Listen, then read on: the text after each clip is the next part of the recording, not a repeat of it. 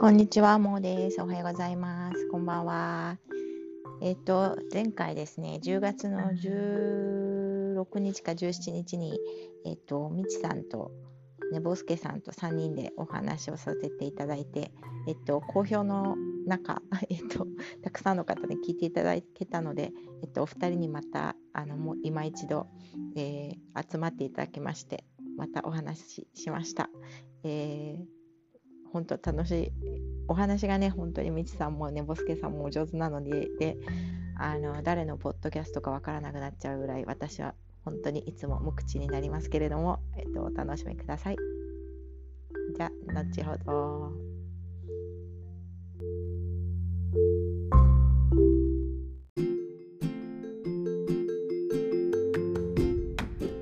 お願いします。おはようございます。今日は朝です。今日はね、ねボスケさんが起きてくれたということで、きちんとあのプロえあのビジネスにはならないんですけどえ、プロセスエコノミーと同じようにプロセスをみんなにも見ておいてもらおうということで、昨日からえっとツイッターでねボスケさんを寝かせるところからっていうことであの公表してありますので。後でその そういうことです。私の準備は2人をまずは寝かすところから始まったっていう。あなるほど。じゃあ、ツイッターにも起きたら起きたって書いておけばよかったな。本当ね、本当だね。無事に起きていただいてよかったです。ありがとうございます。で、前回本当に今多分もう相当の数の方に聞いていただいていて、普段の私が、私の聞いていただくのの3倍ぐらいの回数をあの聞いていただいてます。皆さんのエピソードは私がほとんど喋ってないっていうのが一番良かったのかなと思ったんだけど。何かの間違いではないかと思います。多分何回もリピートして聞いてる人もいると思います。すごい良かったです。ありがとうございます。で今日は、えっと、また元も子も身も蓋もない話をしていただくんですけど、えっと、前回、えっと、5個ぐらいちょっとあのトピックで 2,、ね、3人でディスコードで話してで1つは、ね、ネタをねゆるゆるぼしたら高木さんから今あ今から言うのでどれから話したいか全部話せるかもわからないんだけど時間区切ってだいたい20分ずつぐらいでで前回1時間半も喋ってたのに、えっと、すごい再生回数がすごかったので そのぐらいまではいけいけるかなと思ってます。それで、えっと、ネネタをゆるえっと、高木さんからのネタで、えっと、3人のこれまでで転機の一つになったコンテンツはありますか？魂に刻まれたような、よしあし、どちらにせよ衝撃的。すごいね。魂に刻まれたって書いてあったんだ。で衝撃的。その時は分からなくても深く残った映像音楽作品など。でできたら古典ラジオ以外でっていうのが1個ですね。そのネタがね。それであとは、えっと、多分みちさんが来られるのかな。年を取ることのイメージについて、うんうん。うん、なんか発散型のイメージか収束型のイメージかっていうことがもう一つ。でもう一つは私が勝手に昨日のあのやり取りからえっと、とりあえずじゃあ仕事忙しすぎるから独立しようとか よし独立しようとかいう話になってて、えっと、儲からなくても結構短期的には死なないよみたいなあの 寝ぼすけさんからのアドバイスからそういった話も面白いかなと思ったですね。であとは、えっと前回脳みその何人間の脳みその中にはこうちょっとなんか隙間隙間というか伸びしろみたいのがあるからっていう話がちょっと出たと思うんだけど伸びしろって言わないの？先生。これ。可変性みたいな？前回使った言葉で言うと余白があるって言い方をしたそそれです。それそれそれ。それをするっていうのからつながっててなんか競争馬とかだと DNA でえっと、子供たちがそのまま、えっと、遺伝でなんか同じような、えっと、素質とかがあるって考えられちゃってるんだけれどもあの犬もそうだよね。ブリーダーとかさんが作る、ね、あの掛け合わせてとか多分 DNA 重視だと思うんだけど、まあ、人間ってそうなのかなってあのどんな親御さんも多分自分の DNA がどうかっていうことで子供がね、それに影響してるんじゃないかっていう心配があるのでその辺のところを話してみようかっていう話もちょっと私たちが出したんですけどあとは、えっと、脳あそれで脳みその話とかもねそう。あとそのくらいかな。と、まあ、私が今大人になってからいろいろ勉強してるのでそのことについてミキさんがなんか興味を持ってくださっていてっていう感じでそういうのも話すかなと思話してるかなと思ってますけどいかがでしょうか？じゃあどこ初めから言っていいですか？じゃあ、うん、まずはあのいただいた 募集したのに答えないっていうのも、そうだよね。いやこれは一番初めね、チャカさんいただいた質問から、でも私ちょっと天気っていつかわかんないんですけど、皆さんどうですか？どちらからいこうか？天気って天気がわからない私。あ人生の天気ってことですね天気になったっていうことは天気がないとダメだよね。ああ、そっか、そっち割りか。うん、天気か。でも別に縛りでなくてもいいとは思います。だそうだな。ねぼすけさんありそうですかあの天気というかなんかいろんなあの長期にわたる影響を与えたという、うんうん、しかも内面的なっていう意味ではもうご存知の通りガンダムですね。ああ、そうなんだ。長いもんですもんね、あれ、シリーズとしても。まあ、生まれる前からやってるからね。あやだ。やだね、本当にやだ。やだ。これ、あの、ネタばらしすると、そういう反応が出てきたら、年を取ることの話とブリッジできるという。なるほどね。あまあ、それもいいですね。でも、でもまあ、確かに、がん、じゃあ、ねぼすけさんは、もう、ひとしきりシリーズとして、ガンダム全体が好きっていう感じなんですか？うん、そうですね。ガンダムの、あのー基礎知識をまず共有しなきゃいけないんで、一旦2時間いただいていいですか？ダメ。そう。いや、でも、ななぜチョイスみたいなね、モーさん。うん、ちょっとそれ知りたいけど、みちさん、みちさんももはそれどっちから話すか、あのみちさんの天気でありますか、本で。いや、ちょっとさりげなくね、ボスケさんの脇に置いたよね、今。絶対そっちの方がニーズがあると踏んだよね。いやでも私は割とコンパクトだからじゃあちょっと私のから話してしまうと、うん、おおなんかね2つ思い浮かびました。でえっ、ー、と、2冊っていうのかな、2冊。うんうん、で、1冊は、えっ、ー、とね、芥川龍之介の「都市春」っていうとか「雲の糸」っていうシリーズがあってでそれは私が幼稚園の頃に家に「都市春」と「雲の糸」の絵本があったんですよ。でそれを母が朗読してくれたの。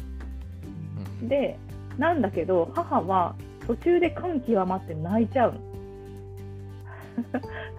それでなんていうかあのあ読書感だから読書本で人って泣くんだなって思ったのがこうすごく強烈に頭の中に残ってて。で、まあ、あとはその本の美しさとか文章の美しさとかもと親が泣くっていう。その掛け算で強烈に記憶が残ってて。あなんか読書ってそういうこうものなんだなっていう意味でのなんか原体験としてイメージがすごい強く残ってる。だからそれによって多分本っていうものを、まあ、それによってっていうよりもその日親が本を読んでくれることが結果的に自分の読書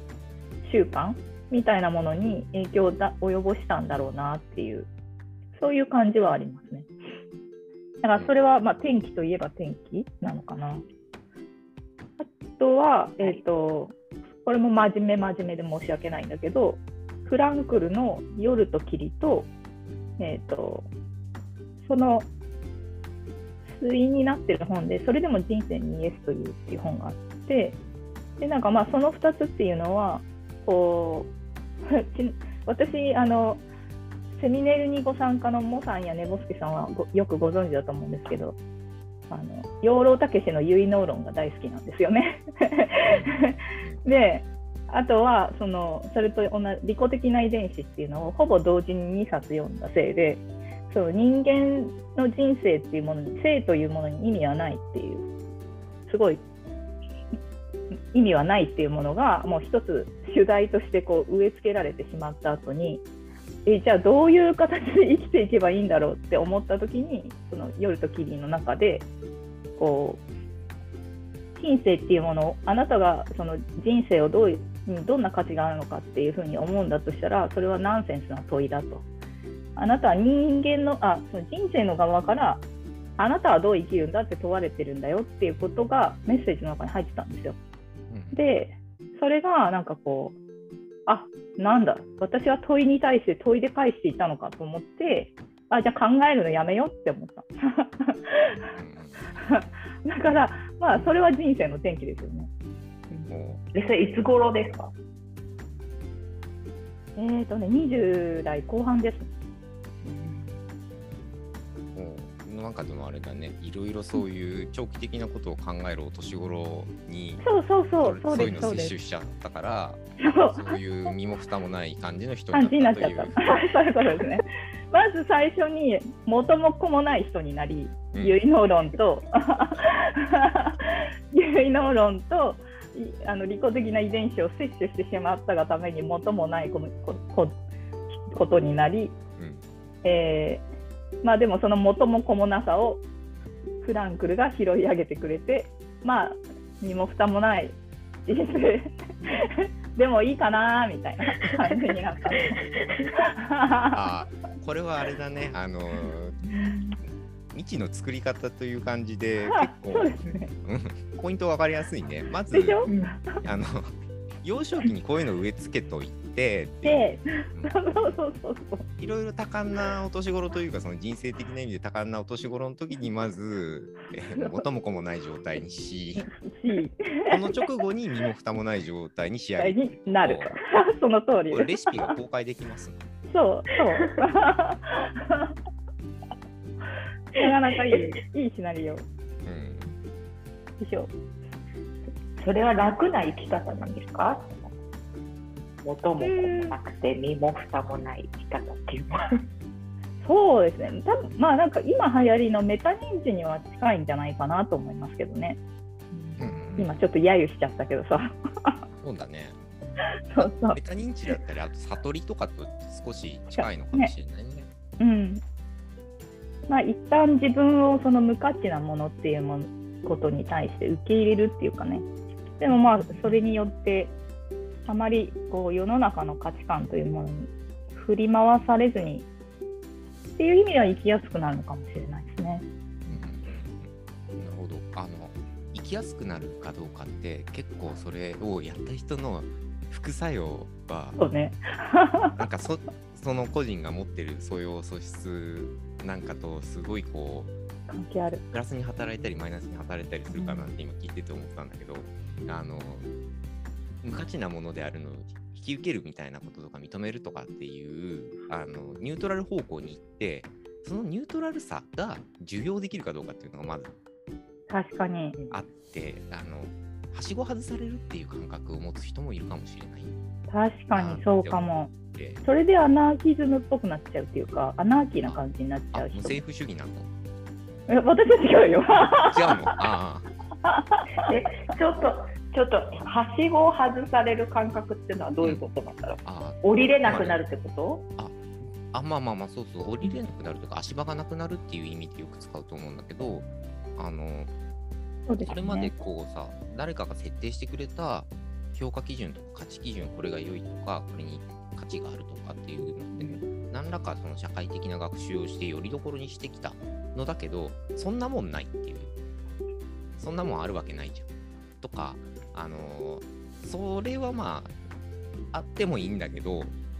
そんな重要っすかみたいな話になっちゃうんであのそれがあの今まで、えー、ついてた方を外すっていう行為はなっちゃうんだよね。今までのフレームワークを外すってことになっちゃうんでで、そうしたときに、あ、あのフラットでニュートラルで、まあ、どうにでもできるから、それはそれは、あの、まあ、元の方と同じ方にししたきゃすりゃいいし、したくなきゃ独自に作ればいいし、みたいな、あの、良いなって思う人もいれば、よりどころにしてたものをいきなり外されたので、どうしたらいいの？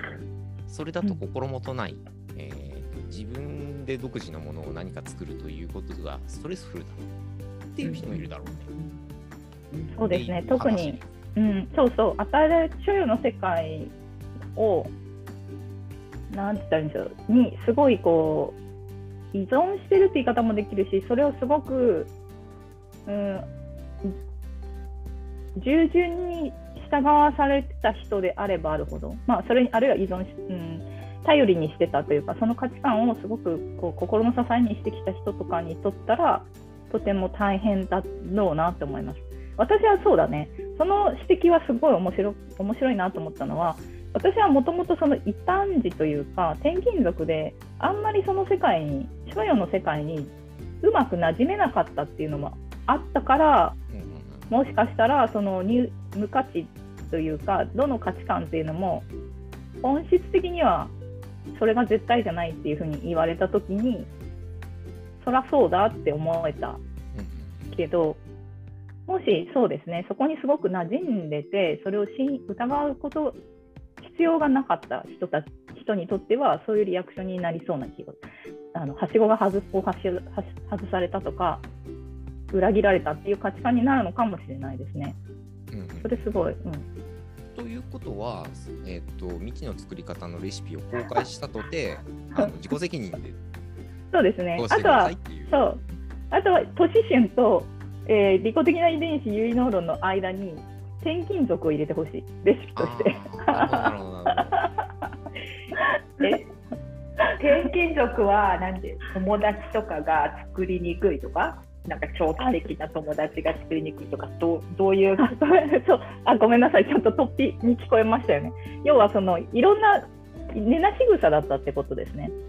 その一定の価値観っていうものが場所によって変わるし、その環境がコロコロ変わるから、自分のこう貴族意識みたいなものがよ醸成されなかったっていう、それをちょっと都市春と結納論の間に入れてほしいですね、レシピとしては。多分そこから抽出できるのは、えっ、と、要素としてこれを満たせば転勤じゃなくてもいいなって思った。あそうですね、そうです。があの所有のものが変わるとか価値観価値基準何が良いとされるかが変わるっていうことそれとそこは、えっと大人がやってるんだったら自分の意思で動いてる可能性があるんだけど、あの子供養育される子供の立場からするとある日突然そのように変わってしまって自分の意思がまるで反映されないし準備状態がない中でガチャガチャと変わっていく。うんでそこへの適応を迫られるっていう体験があればまあ道ができるじゃなくてもいけるかな。そうですね。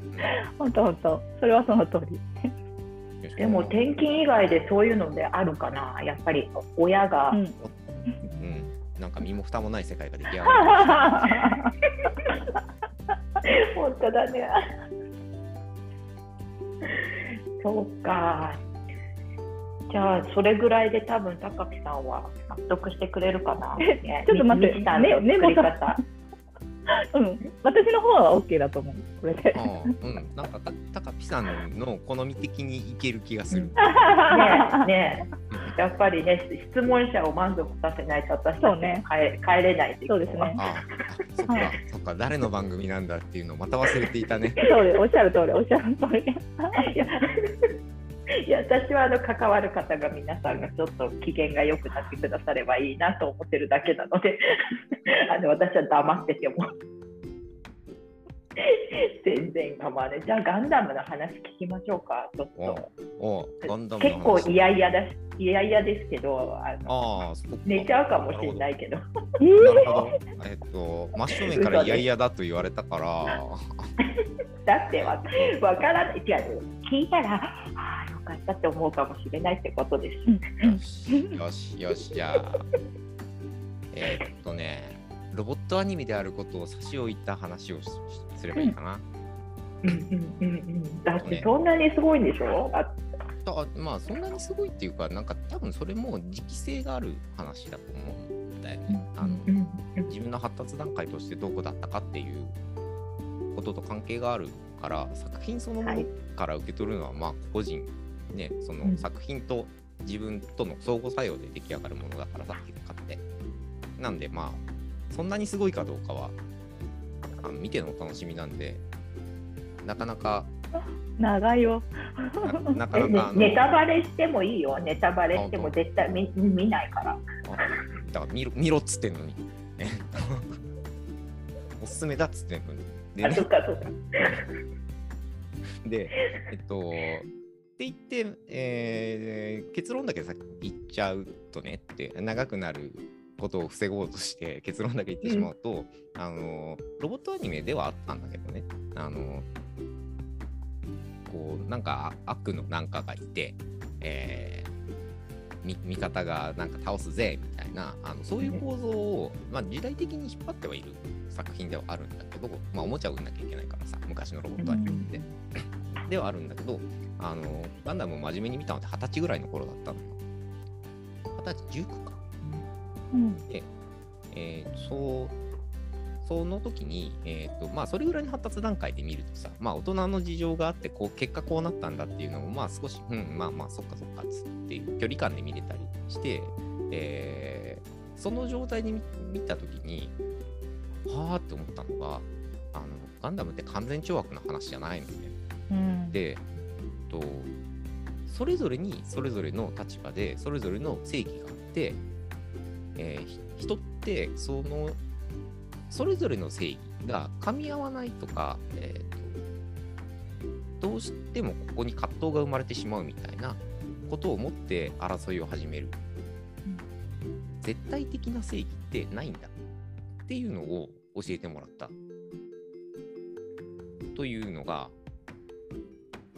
あこれはあれだねって正しいと思ってることって、ああのど立場目線をちょっと変えただけで独善なんだなとかも含みなんかそういうことを教えてもらったのですね。うーん。それって初期の頃のなんかこううーん歴史っぽいなんて言ってスペースオデュッセイ的な頃のガンダム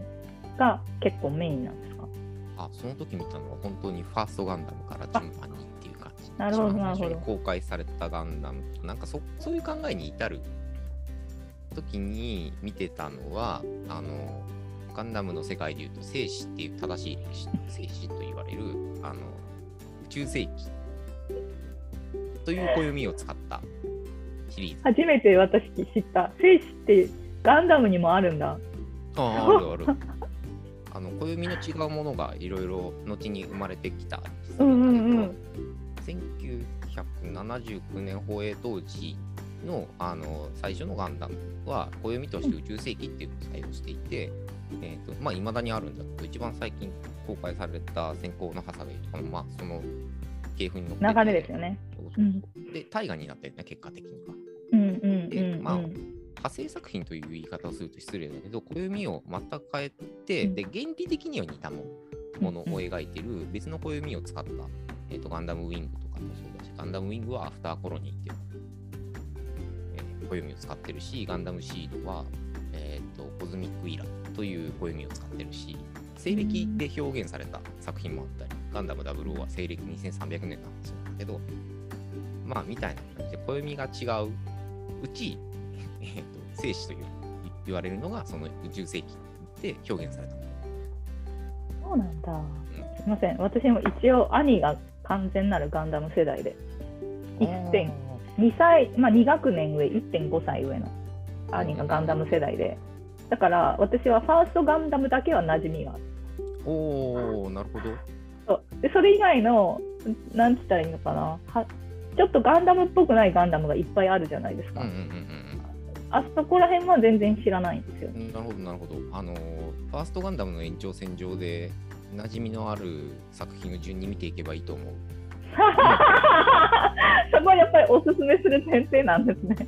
まあ一応は。ねなんかもねうこの流れ的に人には勧めねえよっていうような話にすると変だし。そうね変だねへえなるほどでもなんかその私はそのファーストガンダムとかをうろ覚えの中で知って思ったのはやっぱり三国志みたいだなって思思いました。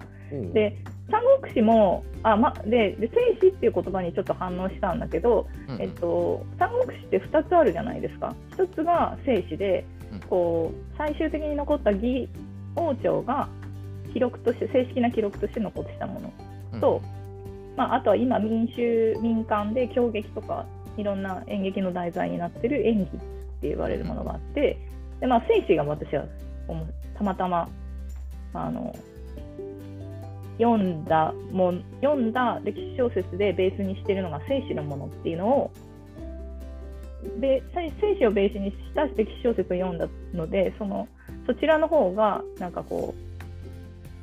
う馴染みがあるんだけどすごく面白い。で同じ今、えー、ネボスケさんが言ったようなこと。それぞれの国にそれぞれのまあ王朝なんでそのリーダーがいてそのリーダーの考える国の治め方みたいなとかがぶつかってみたいな感じだからなんかこう似てるなって思って。まあうんある種歴史を再現模倣して再再現しようとしてる感じなのかなって思った。ああそうね。あのーこれは拡大解釈だけど、うん。あのガンダムは未来史だと思ってる。未来未来未来の歴史。あ未来史ね。はあはあはあはあはあはあ。だと思ってる。まあまあ同じことが起きるわけじゃないけど、構造的にありえるよねって。うんうんうん。思う,、うー舞台設定なりその物語の中で描かれてるうーんと要素って、まあ、割と人類が繰り返してきたことであり、えー、と今の延長線上で想像しすると具体的には違ったとて似た構造のものが繰り返されるんだろうなっていうのは見ててすごく思うってそれは三国志と似ててもおかしかねう、ん。うん。ね。あとごめんなさい。そうそうそう。だからもうそそうなんか局所的にどこかっていうわけじゃなくて物語のけ構造的にまあそういう配置だなっていう感じですね。ちょっと。でもそれを19から20歳確かにのあたりでなんていうの読み込んだら結構、うん、思春期のじ人間形成に人格形成に影響を及ぼしそうだね。そうだねだからなんか相対論的。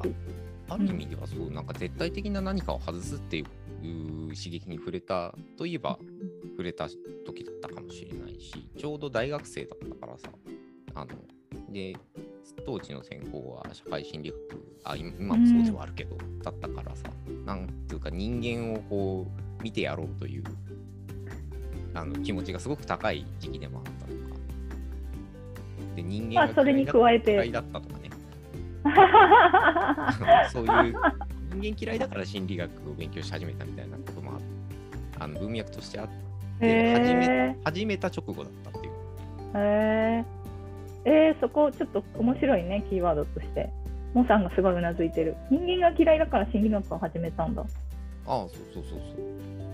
あの作品の話から離れます？それやると。あいいですいいですいいです私もめっちゃ外してたしあきさんごめん。せっかくせっかく送ってくれたのに外した？いやいやいやでも外していいって言ったのは俺じゃないからね、みちさんだからねそうだよ。そうだよそうてか あのちなみに思い出してみてください私は私で書籍の名前しか言ってないから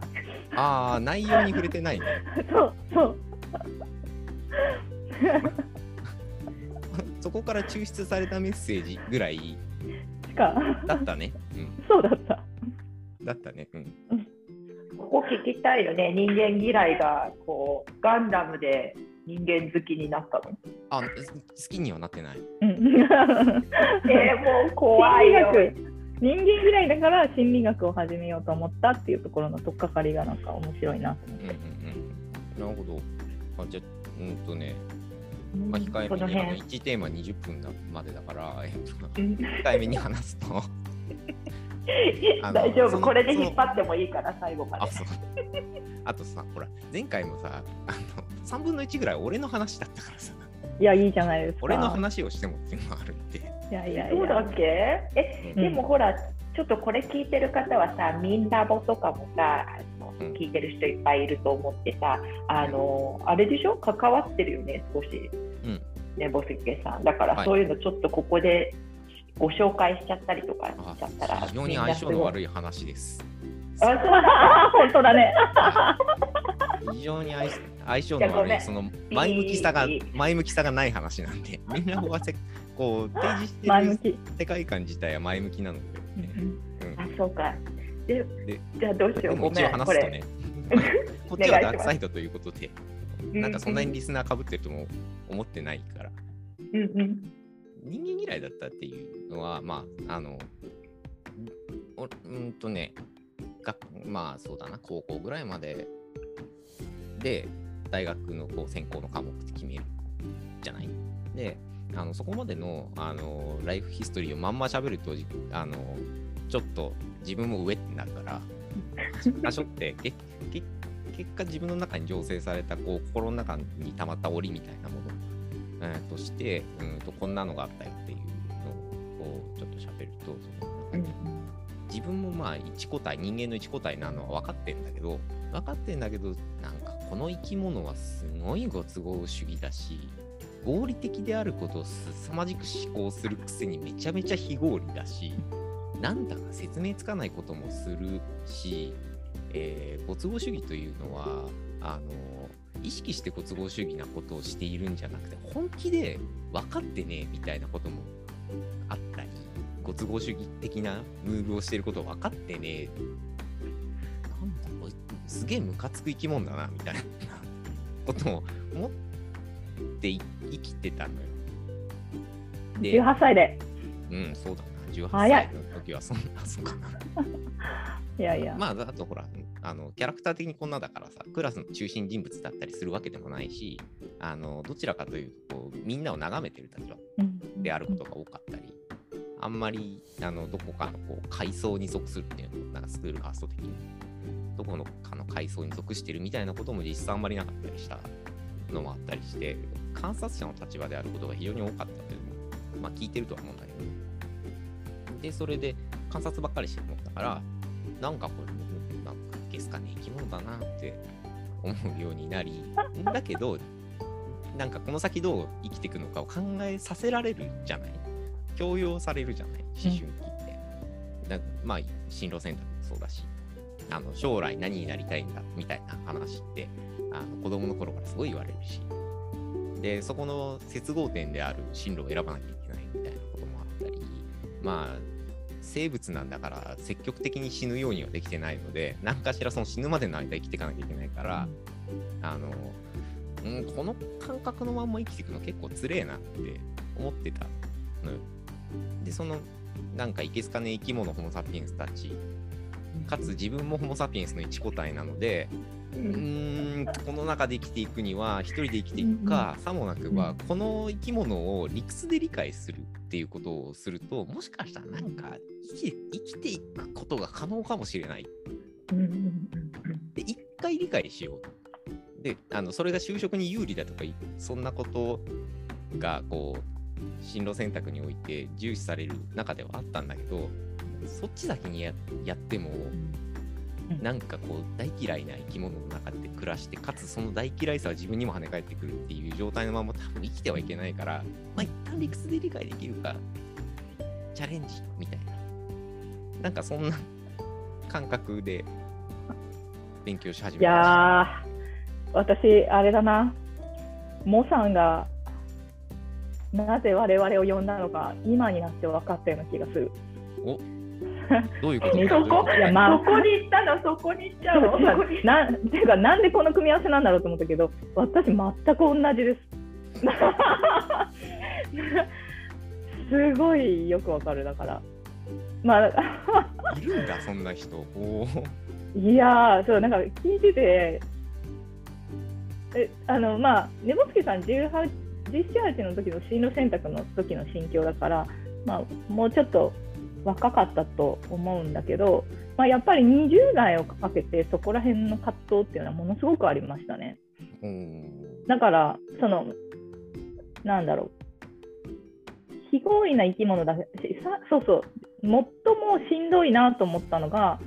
こう、非合理なことをやってることに対して無自覚だし、自分は合理的だって思って生きてるからでそれはやっぱり自分自身にかかるバイアスも同じで、えーとこう自分もその自分の非合理性っていうものを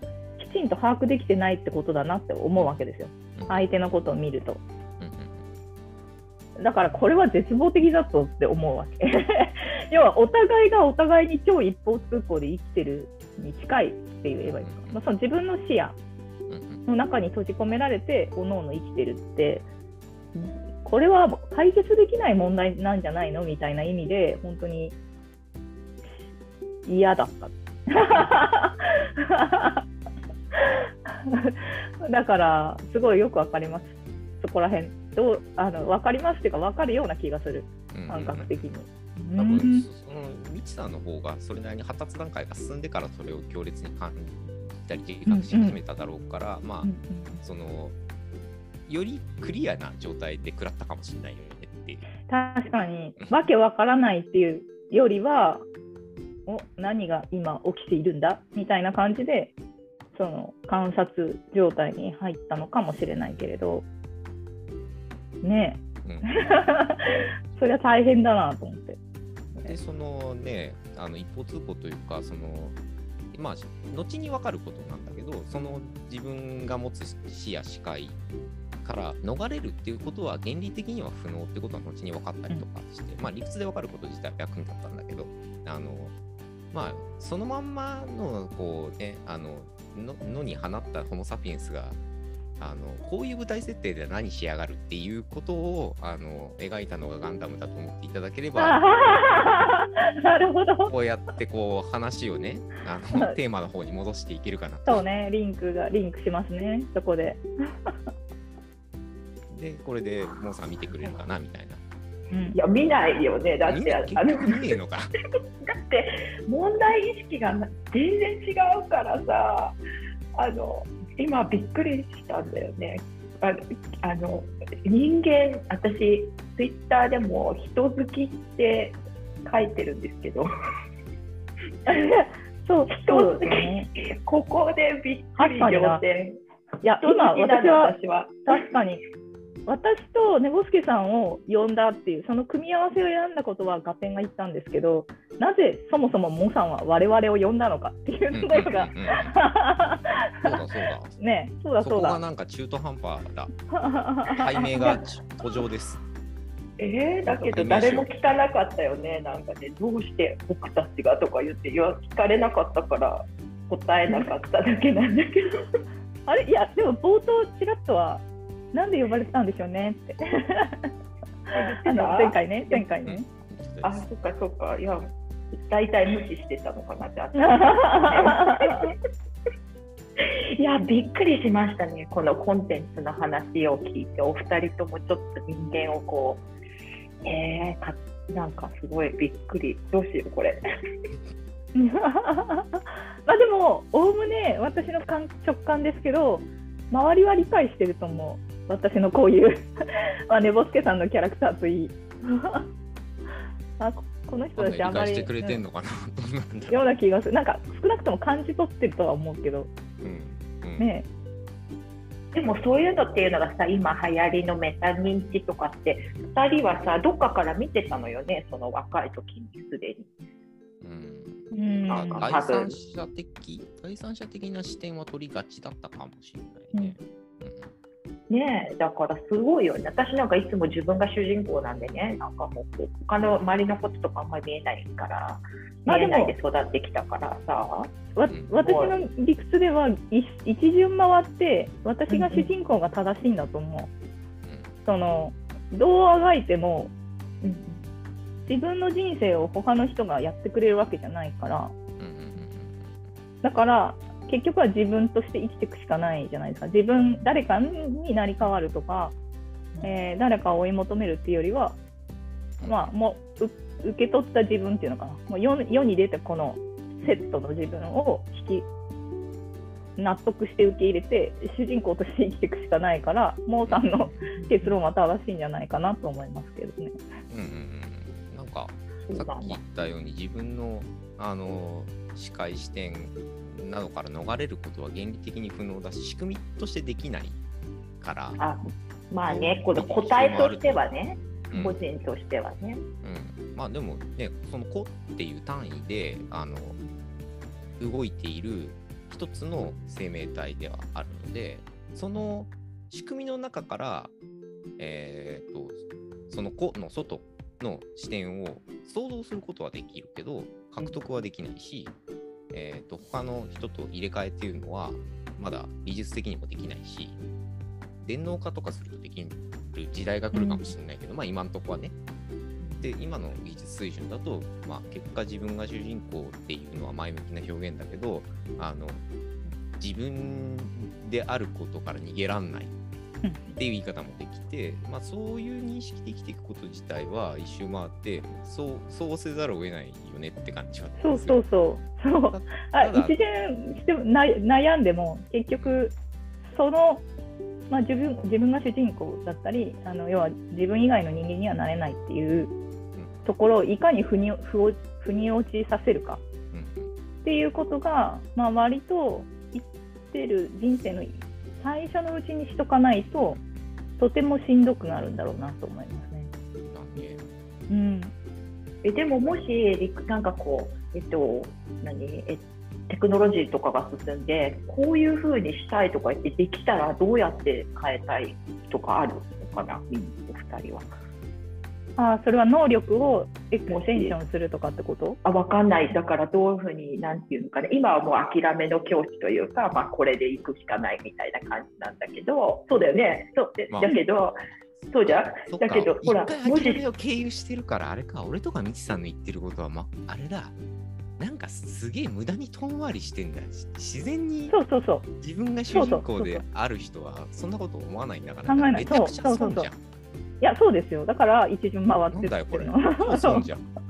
なんかそえ、れじゃあ何、が私、そうすると得なこと考えようよ。あそうそうそう。なんかない近道だとなんかない そっかそっか。このメタ認知傾向が強い人にとっての得なってこと？そうそうそうそうそう。あななんか、なんか、や嫌じゃない？ただ損ってそれはあれそうその人適応能力っていう意味で言うとあのー環境が激変してもある程度早く適応できるんじゃない？だからああ、適応する気がないってことかもしれない。核の部分はねどうせこれ変わるんだろうみたいな。どうせこれそう見えてるだけじゃんみたいな。まあでもそれで周りの変化を、まあ、なんて受け入れるっていうのと違うかもしれないけど、えー、とこうかわすというかなんとかこうこうすり合わせできていくわけだから適応能力はあるんじゃない？もしいいとこあげるんだったらね。はい。なんか、えや野生だからね、私とかは。あの適応能力すごいよ。あのうんさんはさ頭で頭では感じないで、頭では全く考えないで、こうだからそこをね説明できないんだけど、こう、なんていうのか、だから大変だろうなって思うんですよね。あの皆さんいろいろ知ってらっしゃるから考えて。私は考えないいよね。え、いや、え、だなんかもう慣れ慣れちゃったから大変うだっん、た時期はあったかもしれないけど、うん。あ今はそうね、そうそう、10それこそ10代、20代は大変だったかもしれないけれど、そう、あの、でもさ、でもさ、そうあの、そういうことをさ、すごくかん考えたりさ、あの日々そんなことばっかり考えているとさ、すごい脳みそ使っちゃうことになるじゃない？で、あんまりうん。今脳みそ使うと、その、こう、なんか神経が太くなるというか、あの、そういうこと？シナプスが 強強化されてるというか、あの、た単純にね、あのコンピューター的に捉えるとだよ、あの、すんごい配線がいろんなとこつながっちゃって、えっ、と、めちゃめちゃハイカロリーなハードウェアになっちゃうじゃん。うん、そうするとさ、あの、ただただ動かしてるだけ、アイドルしてるだけであったとしても動いちゃってる、うー度合いが高くて、そうするとさ、まあ、基礎代謝が上がるまでいくかわかんないけどさ、あの今のあの飽食の時代と言われる状況下においては、まさまあかの太らない。太りづらマジか。可能性があるよねっていう。ただ、なんか、すごい腹が減りやすい子だったんだよ、俺。ガテンがあいた。そうなんだへえ飯食っても2時間ぐらいしか持たない子だったんだけどうんうんうん、ガテンがいったわ。あまあまあ、要するに、あの、すごいエネルギー食いだったんだな。うん。じゃあそれいいことにしとく？じゃあそういう取りづらいそうぞという。いううん、頭を頭を使うとねいいよっていう。手に脳みそがすげえあの無駄な動きをしているので。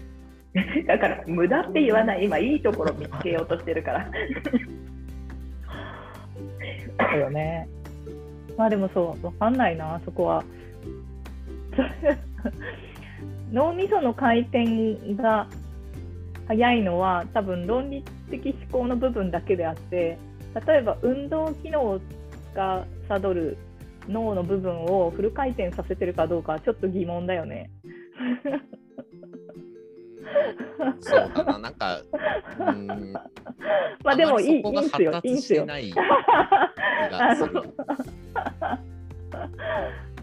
し、そうですね、なんか、まあ、全体的に運動してる子よりカロリー消費率が高かったかどうかっていうのもちょっと謎だなとは思いますけど。だけど。でも一応ねあの脳みそそのもの全体で言えばだけどカロリーねリー消費はめちゃめちゃ高い、めちゃめちゃする、そう。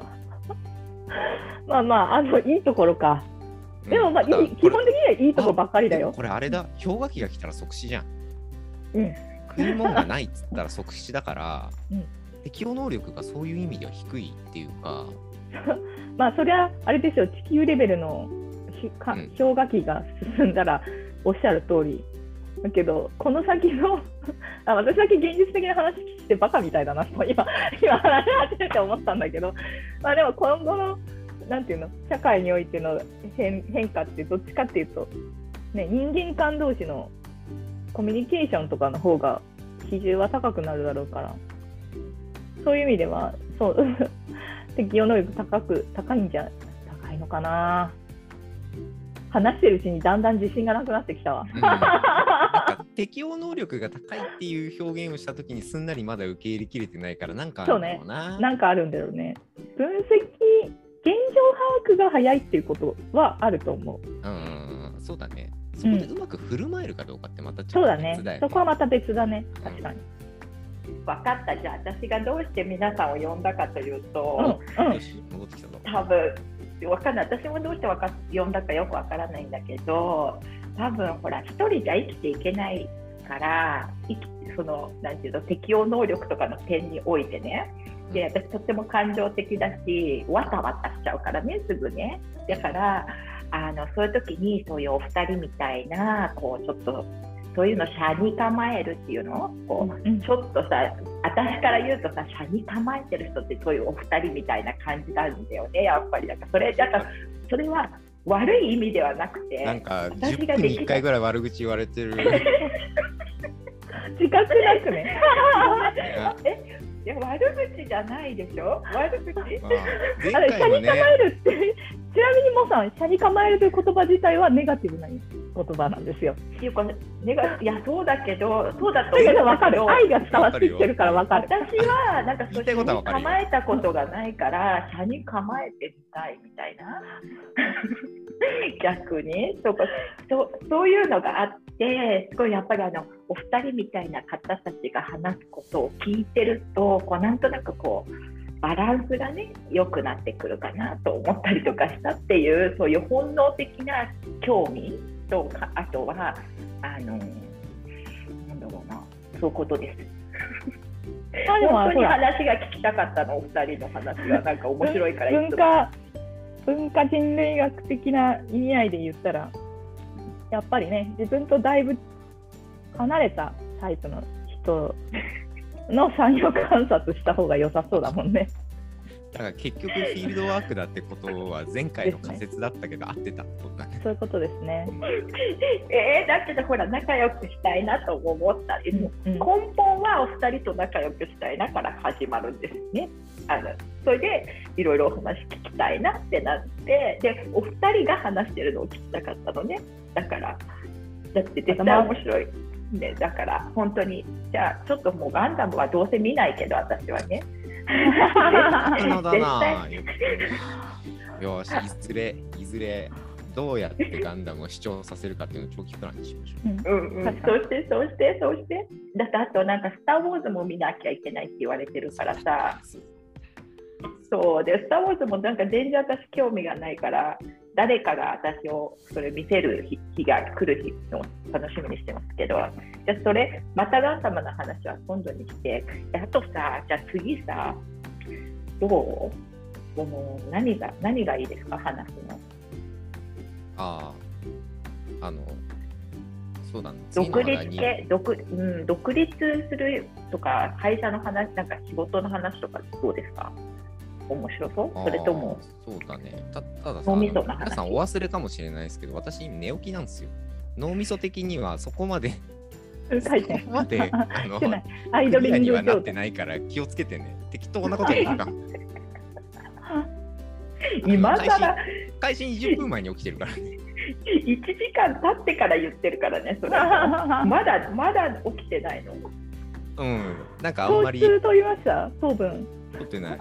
取ってない。取って取ってきた方がいいよ。取ってくる？取ってきたあら大丈夫、大丈夫。あの大丈夫そんなそんな手軽な糖質がないから。ないんだ。あらあら、残念。なんか役に立つ頃にはもう収録終わってるであろう米とかそういうのしかないんで、チョコとかないんだ。そこないな。ないんだ、残念。どうかな？何がいいかな？私ちょっとこの仕事のこととかみんな興味が皆さんお二人がどういう感じで考えてらっしゃるとかみんなき多分興味があるんじゃないかなとか思ったりするんだけど。どうかな、うん。いいですよ。うん、うん、いいですよ。あの、ね適当なことを言ったら、あの、カットしておいてください。うん。でもほら自営になった稲ボスケさん。自営なん。でしょ今まあ、個人事業主だからね自営っちゃ自営だけどね。ねそういうのとかでなんか最近考えてらっしゃることとかあったらであとねみちさんもなんで決め将将来ね将来的にもしなんで決めたのかとかね。フリーランスを選んだことを。うんで、フリーランスを選んだときに、わこう、わそうだな。じゃあ、これもともとこれちょっと私のすごい中長期的に、まあ、キャリアを続けること、働き続けることを考えたときに、まあ、やっぱり一つ選択としてフリーランスっていうのはあるんだろうなとか、あと古典コミュニティの中でも一定数やっぱりこ多いじゃないですか、フリーランスの人。うんうんだし、まあ、今後の流れとしてフリーランスっていうのは増えていく可能性が高いなと思っていて、うんでまあ、そうなった時にこう興味が出たんですよね。ねぼすけさんがどういうこうことで、えーフリーランスを選択したかでその時には、えー、とどういうう事前なんていうかな準備というよりもあこれでいけそうだな俺っていうのの見極めをどういう感覚でこう大丈夫だと思えたのかとか。あーうん、なるほど。あの、うんそうか。どういう目線を向けられてるのかが分かった。えっとね、うんちゃんとやってる人じゃねえんだわっていうのを大前提にしてほしいんだよね。あでもそれでもいいんですよ。それでもっていうのはそれって、えっと、もっとさらに言うと生活感感っていうのは感覚の感じゃなくて見る方の感、うんうんその生きていくっていうことにどう食べていくとか生きていくっていうことに対してどういうバランス感覚を持ってるのかによると思うんですよ。うんうんで、まあ、じゃあ先にその背景説明というかねぼすけさんにあの頭を起こしてもらう間に ちょっとお話をすると、うん。まあ、私自身は結果的にその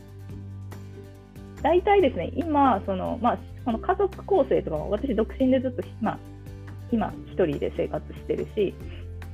もともとの傾向として、えー仕事につい没頭してしまうタイプ。うんだからっていうのもあるし、えーその自分の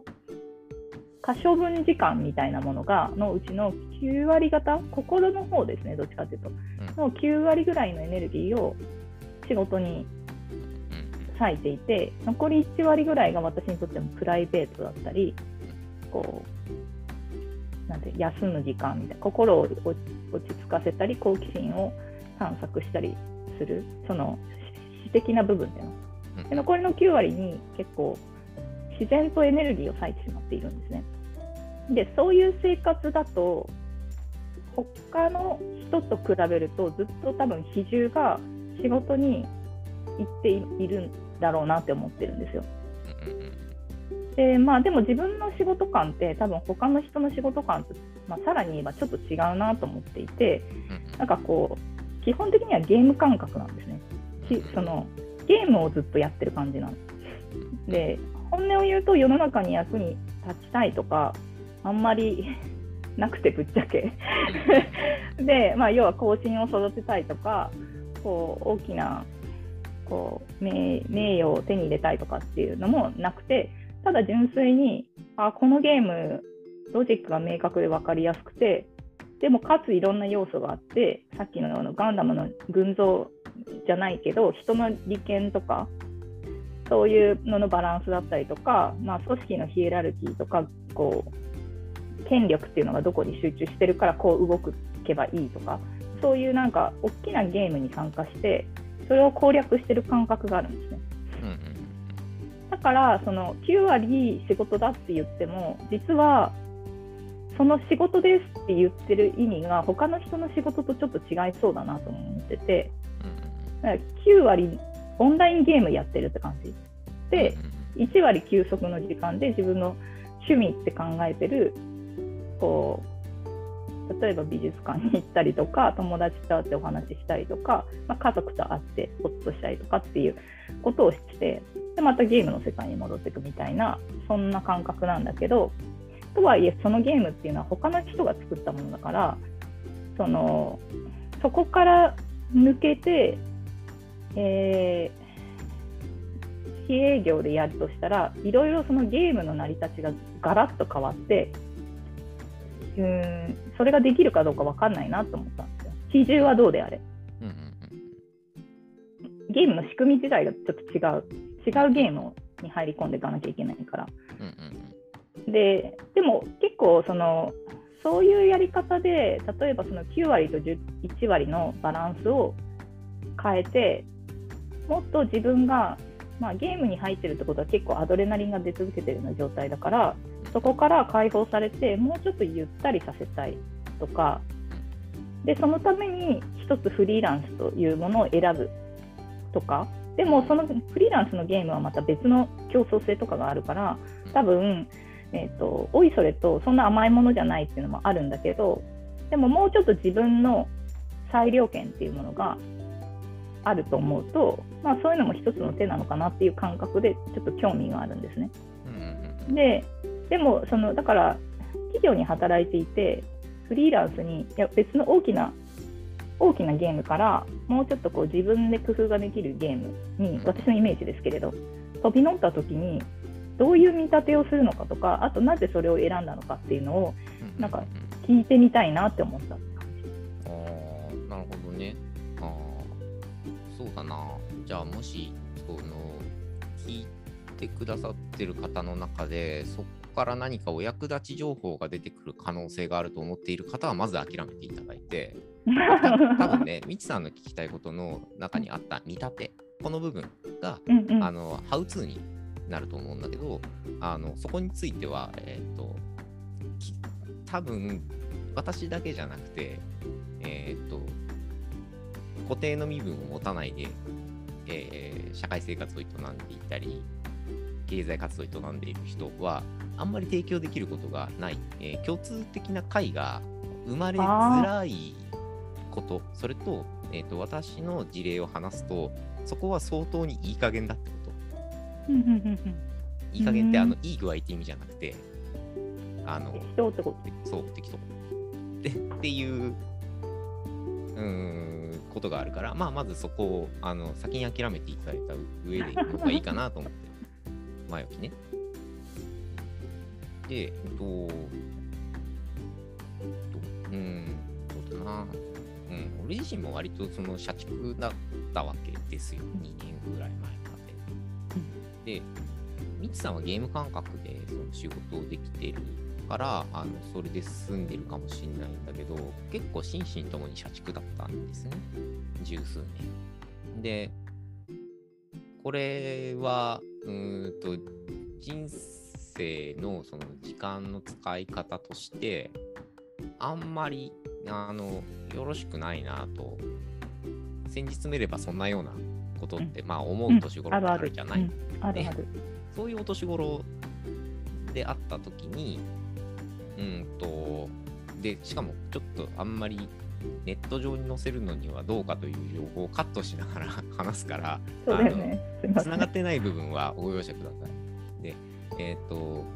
そこで、うーんと、フリーランスというのはあくまでその人に対する身分や、特に職業的観点でつけたラベルじゃない？一旦それどどうでもいいにした。うん会社員であるとか、あの、フリーランスであるとか、だから別に起業しようが、まあ、人を刺激することはしないって決めてるから、あの、いきなり従業員を雇うってことはしないんだけど、まあ、それが法人であろうが、だから社長ね、になろうが、あの、ただの個人事業主であろうが、誰かに雇用される立場であろうが、ラベルはいいや。どっちかというと実態に目を向けるってことがまず一つ、うんと、やんなきゃいけないなと思ったのね。で、やんなきゃいけないなと思っていて、で、時間の使い方としては、まあ、最もどうでも、どうにでもなり、何にでもないから、あの、個人事業であるっていうだけで、必要性があれば別に、あの、うん変わってもいいと思ってるのね。明日変わってもいいと思ってるんだけど、実態さえ伴えば。で、実態として何を求めてたかっていうと、しやっぱ仕事がゲーム感覚とは思えなかったし、まあまあ、それなりに、あの、自分で言うのもなんだけど、まあまあ、それなりにできてたことも、まあ、あるといえばある。だから、もうもはや攻略する要素ってあと残すところ、これとこれとこれか、みたいな。もはやゲーム感覚でやれるところがね、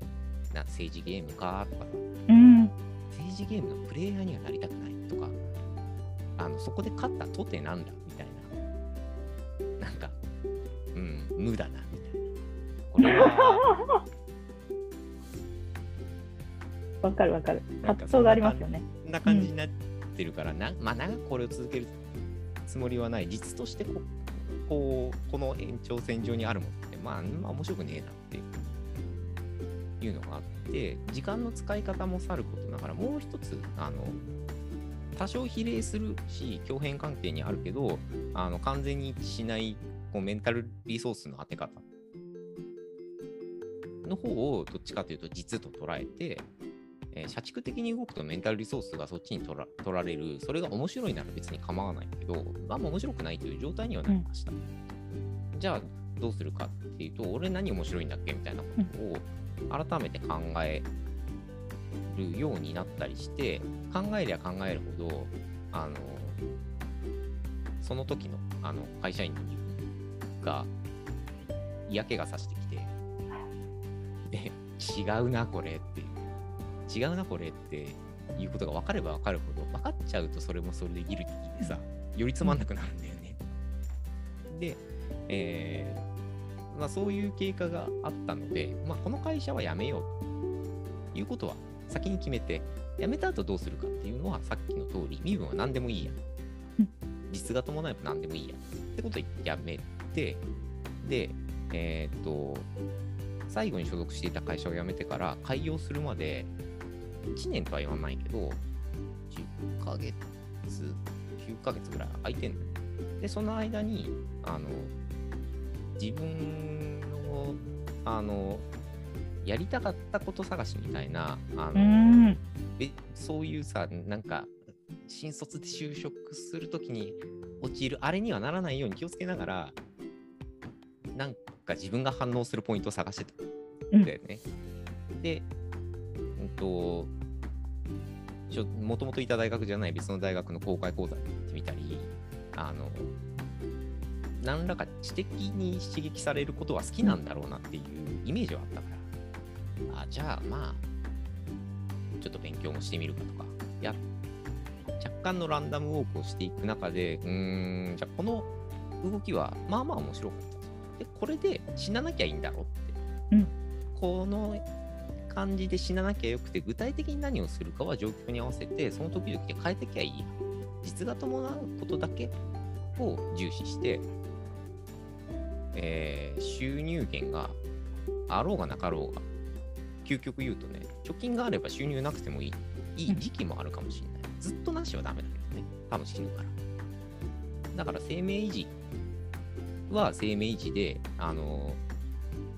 あとはその資産を最大化するとかっていうことに関しては、まああんまりメンタルリソースをそっちに割くのは面白くないかな。という、なんか、劣後させるようなことに自分の中で落ち着き、じゃあまあできることであ買ってくれる人がいるんだったらということで市場に自分は置いておきます。で、あ、買ってくれるんですね。ああ、お会計ありがとうございますっていうことをやってるんで、あなたは何業をやってるんですかって言われるとすごい困るんだよ。結構。あでもそれは全然いいと思だからね、自分の、あの、なんだろうな、うん、ビジネスとして最大化しようとするとキャラを立てないといけないから、う。うん私は何業ですとか、いや、わかるわかる、本当に。これこれに虚しくない。とても長けていますみたいな。あのキャラを作んなきゃいけないし、ウェブサイトってそういうふうに表現しなきゃいけなかったりするけど、あのそれができない状態なので、今あの、何業かよくわからない状態になってるんだけど、あの何業かをお求めの方と取引はしない。だからそういう単純化したあの方とはお取引しないで、私自身を知ってもらって、それで買ってくれる方に買ってもらって成立するんなら、それで、まあ、しばらくやってみるか、な時期なの、まだ。ああ、でもね、えっとね、やっぱりね、今の話、面白くって、その、思春期とは違うけど、要は自分が何を好きなのかっていうのを探したいっていう話してたじゃないですか。でね、それはね、すごく私も、えっ、と、そろそろ整理しなきゃいけないなって思う時期に来てて、で、えっ、と、今、まあ私、その、なんていうのかな、うん、働き方として、9割メンタルリソースを割いてるのは、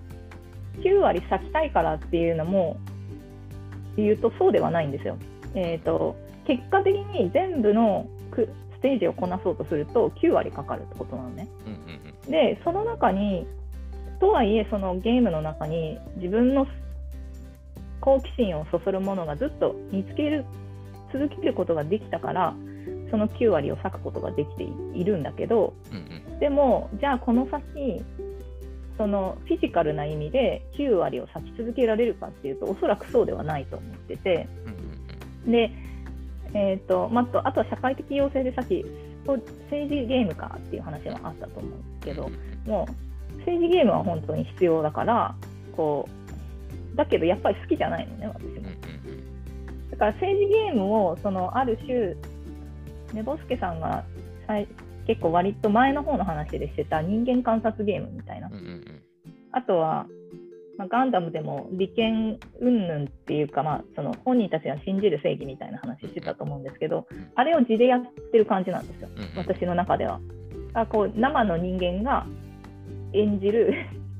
演じるって言っちゃった、あの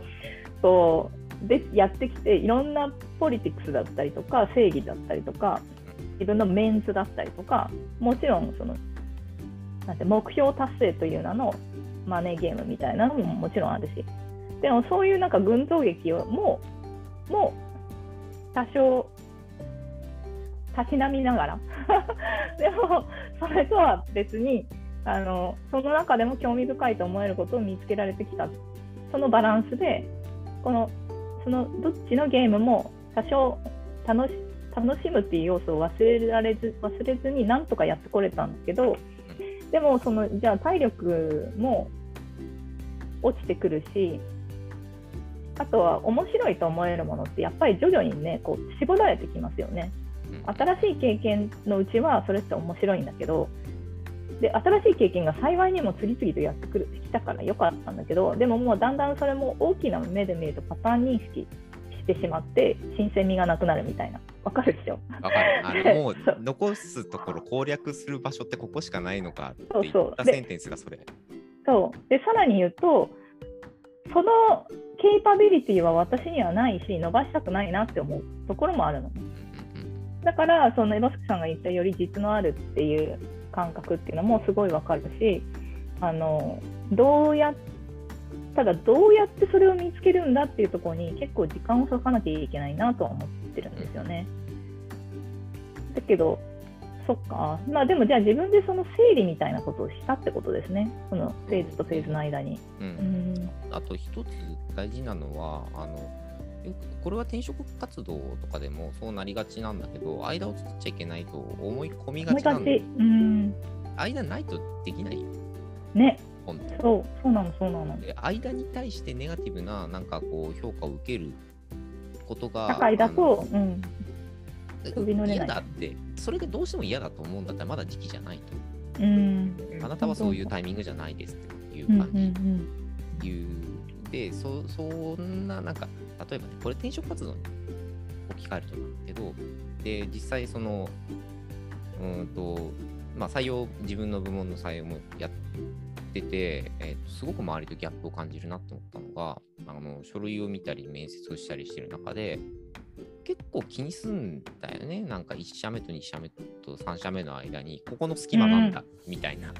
ことが見て取れる人は何？って聞かなきゃいけなかったり。うん、うん、本音として自分はあの最終面接者ではないんだけどね。あの途中の面接とかで聞かなきゃいけないんだなとも思いつつ、どうでもいいなって。でそのその人はその間が必要だったかもしれないし、うん。そこから抽出できることってなんかろくでもないことじゃん大体っていう。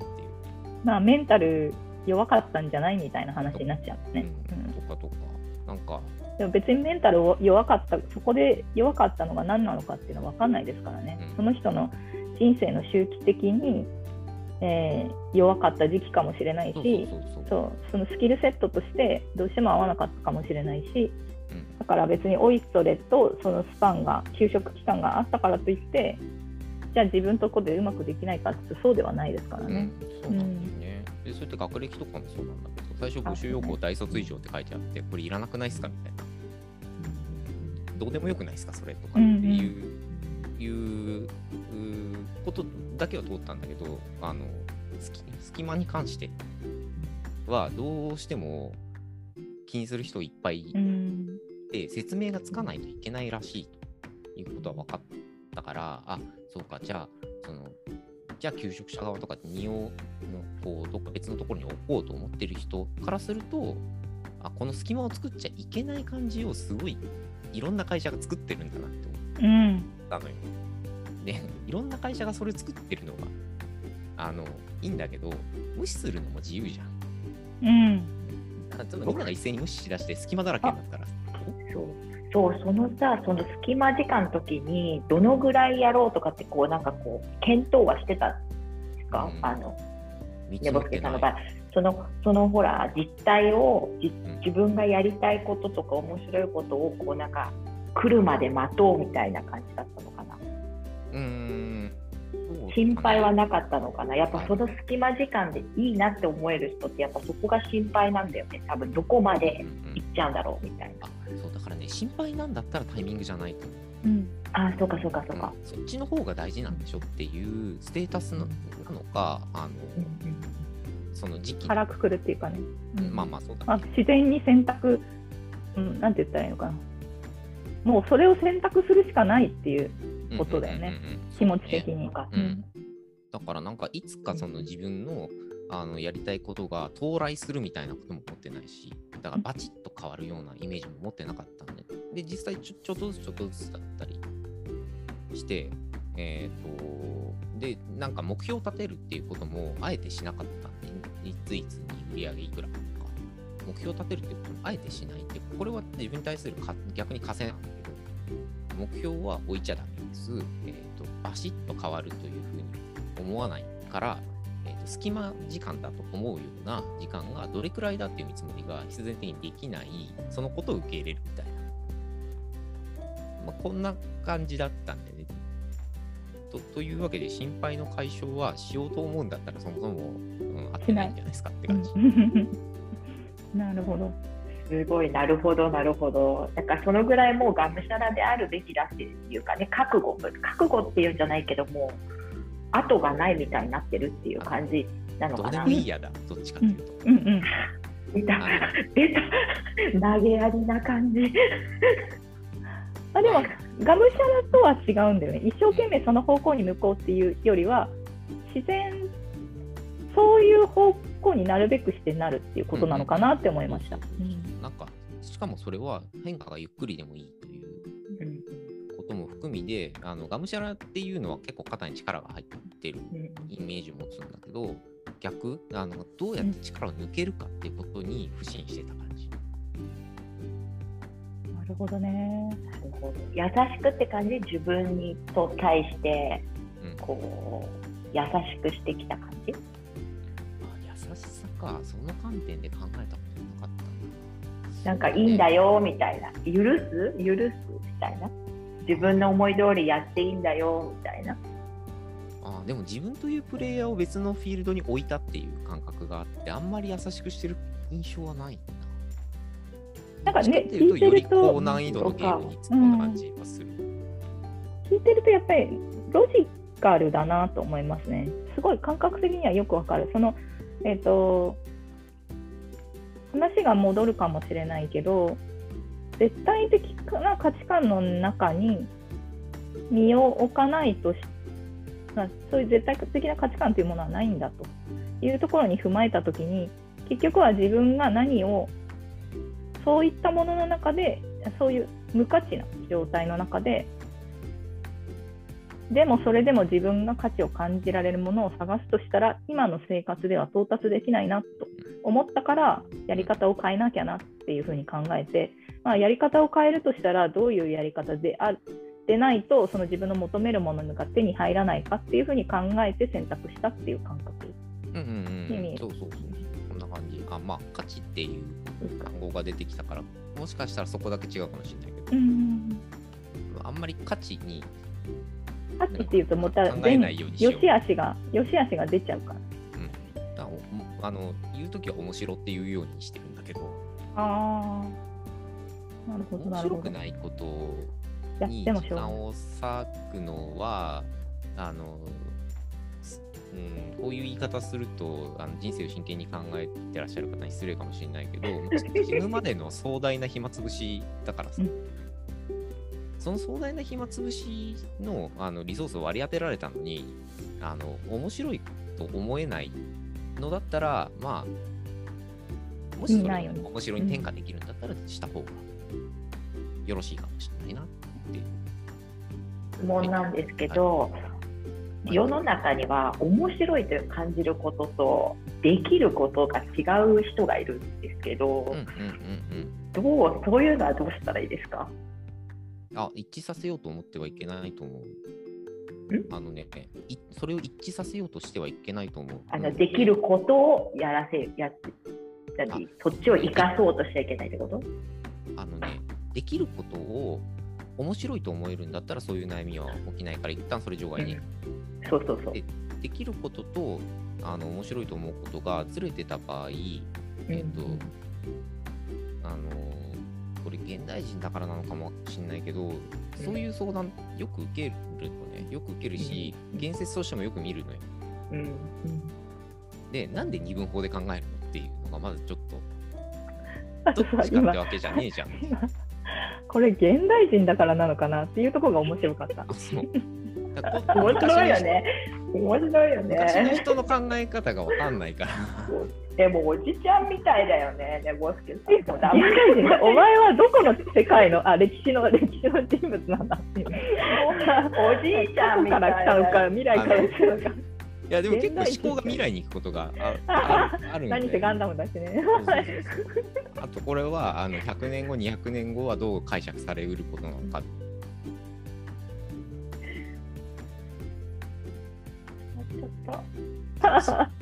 今っぽい今っぽいなみたいな感じがあるんだけど、そ,、の二分で考えないうんでもいいじゃんってな。なんでわざわざそんな縛りプレイするのって思うんだけど、あのどっちかばっかりでなければならないってわけでもないじゃん。あのできることはお金になるかもしれなくて、それはえっと、個体を維持するため、あるいはその養育しているのであれば、あの子孫を養育するためにあのリソースを得ることに使えるかもしれない、できることはね。で、ただそれをさ、フルベットする必要ってどこまであるんだのは、あの冷静になって考えると時期によって違うはず。私はっていう、えーと、ずっと自分を精神的な状態で捉えてしまうと私はって過去も未来現在も未来も私はこうっていうふうに考えがちででも時間すら固定する必要なくて今はできることに8割、えーまあ、時間もメンタルリソースもそうだしかける時期なんだな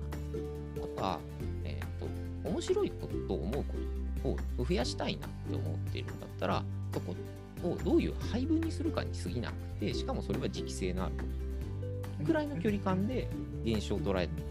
たらあなたはあなたなりの答えが出てくると思うよ。しかもそれ今限定の答えが出てくると思うよって思う。本当だね。多分1年後には変わってるよその答え。うんうん、変わってなきゃおかしいと思うよっまああとあれですよね。その、うん、できることと好きなことっていうのをなぜ二分二元化するかみたいな話となんですけれど、まあ、結局はさっきも言った通り、えーと、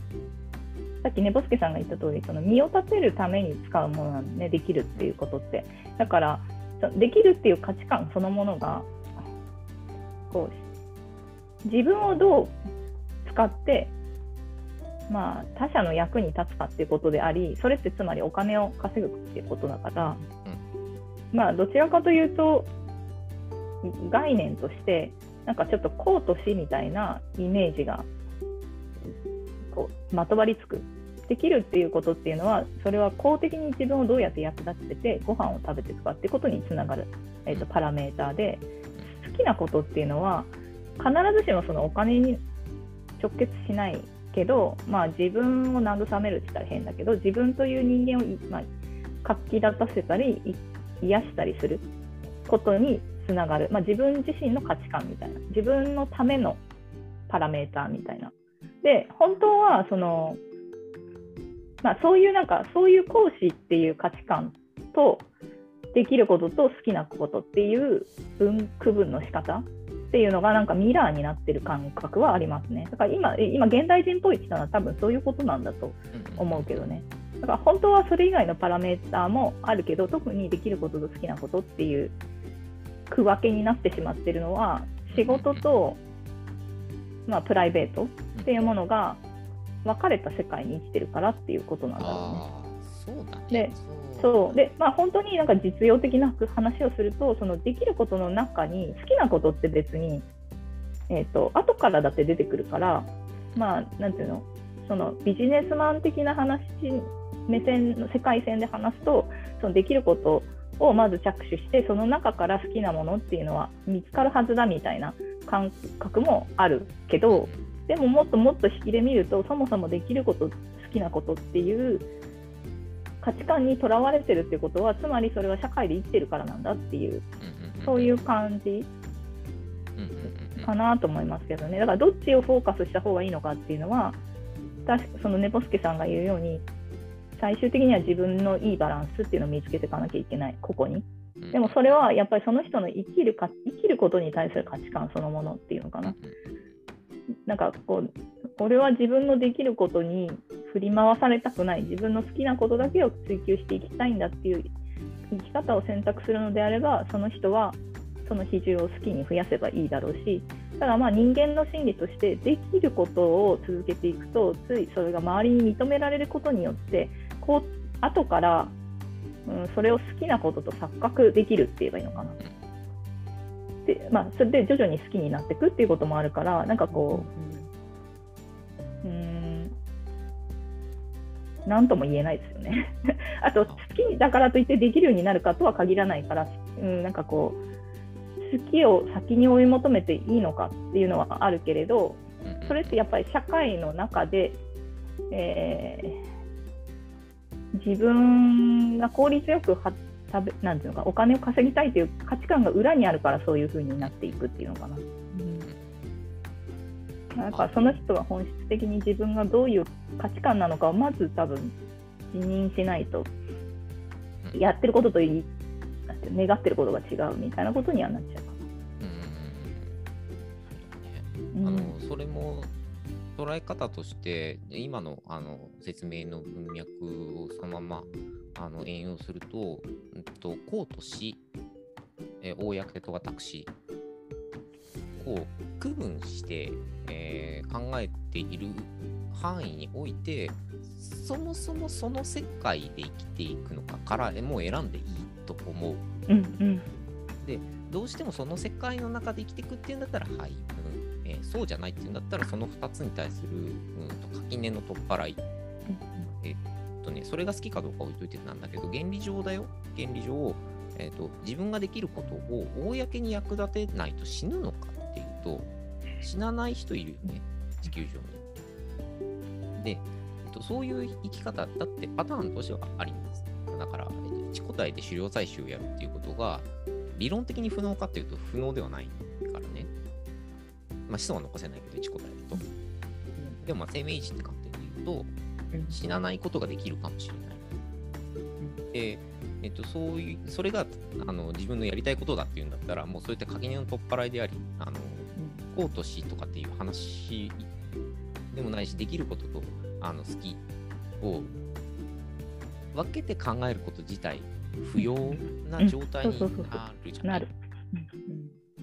で、それってちょっと極端な例で、やっぱり極その二分法的な脳みそのまんまだと、あのうん。その極になれるのかみたいな話になってくるけど、あの要素だけ抽出して、えーと、どうしてもその公と死を分けた中で生きていかなきゃいけないという縛りの中で生きていくんだったら、要素だけ抽出し、えー自分の人生の中にその一部のそのパーツパーツというか、えーと、理論的枠組みだけ援用するとどういうふうに見えるか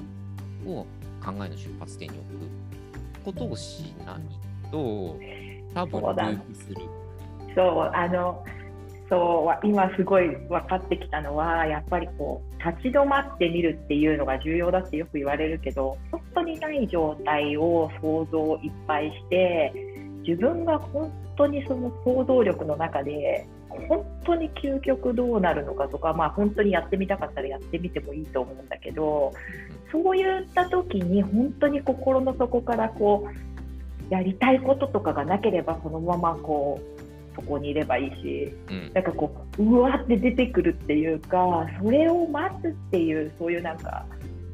それがねあれなのかな？ネガティブキャパビリティとか言われてるのか最近は。ちょっと待てと。あのなんかこう少し。違うわかんないけど。だけどさとにかくそんなさ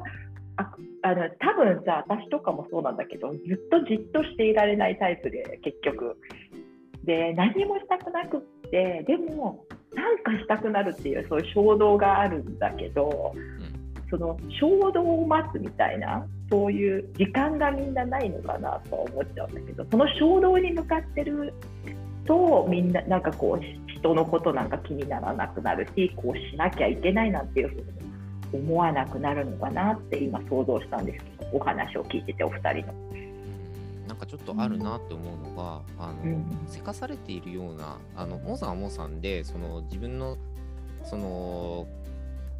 個体差としてね、あの、なんかやってないと落ち着かんみたいなことがあってのことなのかもしれないんだけど、一般論的に言うと、お前は何者かでなければならないとか、あの、お前は何者なのかを常に問われ続けたり、何かでキャラ立ってないといけない。えーでそして分かりやすくキャラ付けがされてないといけないことの社会的要請ってすごく強くなっているからそういう構造の中ではあのー好きなものとか、えー好きなこと、えーと自分が何をやりたいのか考えなさい。自分の夢あるでしょってずっと言われ続けてきてるしさ。子供の頃から、うん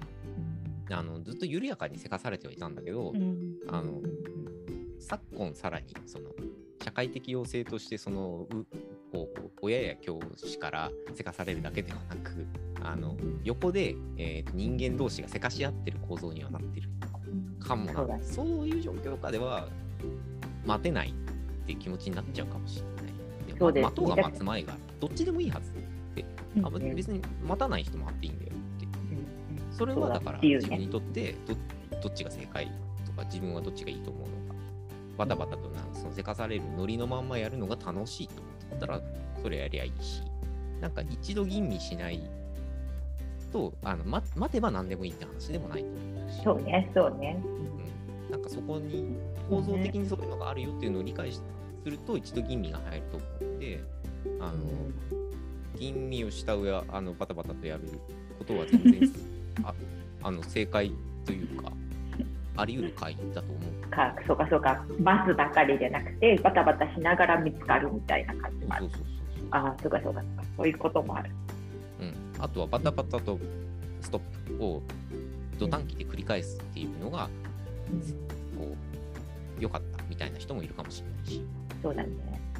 えー、じゃあ最後もうちょっとあの多分お時間がですね2時間近くになって最後じゃあみつさん締めましょうか 締めましょうか何？締めの言葉をとかちょっと待ってね。すごい勉強になった。これはね、結構本当、しみじみいろいろな人が考えてることで、今多分ね、古典ラジオを聞いてしまって何かが開いてしまった人が多分すごく多くて、最近。多分ね。それで、こういうのをね、聞きたい人が本当はどうかとかね、本当次のステップに行きたいときに、なんか勇気が出たと思うんですけど、私はね。でも話してた内容としては結構最後の方なんか特にあの、身も蓋もないかなっていうそうよね感じがするよね。なんか勇気出るのか？本当？って。元も子もないし、身も蓋もない。でも根底だから、それが。テテーマの根底。そういうシリーズだから。そういうシリーズだから。いや私ちょっとこれは続続けるもう一回再開3回目ぐらいやりたいよね新年になったらどうですか？もうもうはいはいもうまだあの飽きちゃった？年齢年齢の話してないもんね。あ、そうだね。あね。そうだそう少しずつジャブが入ってたのにそこだけ話してない。そうね。ごめん。老いについてだ。老いについてあの生き方について。ね。そうそうそう。あの生き方というかどう追っていくかっていうのに。あじゃあそれそれ次やるなんかあでもいやいいいいと思いますよ。いいですかじゃあね。うん。弱敗者ですからね、この中で私は。まそこについては、まだあの、まだ教えていただねく感じで。おじいさんみたいだけど ね。あのカンフーカンフーパンダが好きであのほら、えっと、誰が一番おじいさんなんだっけな？カメ。へー。カメ。えなんカメ。師匠のパンダの師匠だよね。でもなんかパンダの師匠がいるっていうのしか知らない。パンダの師匠の、えっと、師匠はカメなんだけど名前忘れちゃったんだけどそのカメかと思った。私私結構パンダになりたいんだけどいつまでもいつまでもなんかあの中堅みたいな。だけどパンダあのカメの名前後で調べときますけどそれにそれかと思っちゃったらえとまたあれかな、緩やかに噛めっていうことで何か悪口を言われてる 多分ね。感分かってきて。だっていじめいじめてるの私が まあそう 緩やかにそういう世の中の見方は一面的ではないけど、ある角度からスポットを当てるとそうかもしれないね。ごめん、本当に私が、じゃあ私が悪者になって今日は終わりたと思います。もうありがとうございました。いえいえ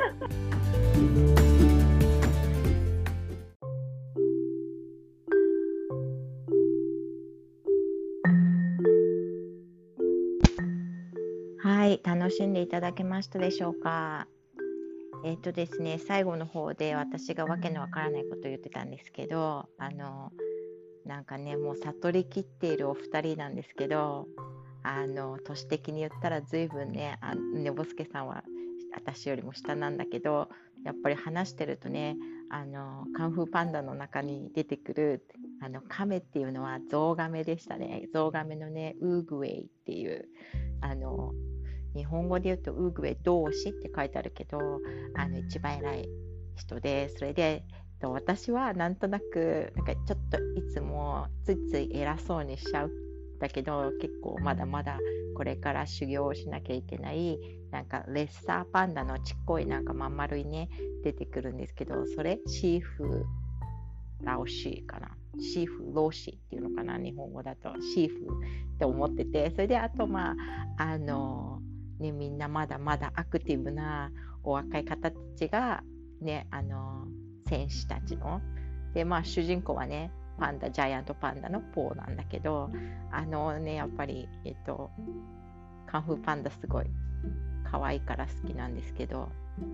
その話をしてました。全然なんか、ね、分かってなくて話すんで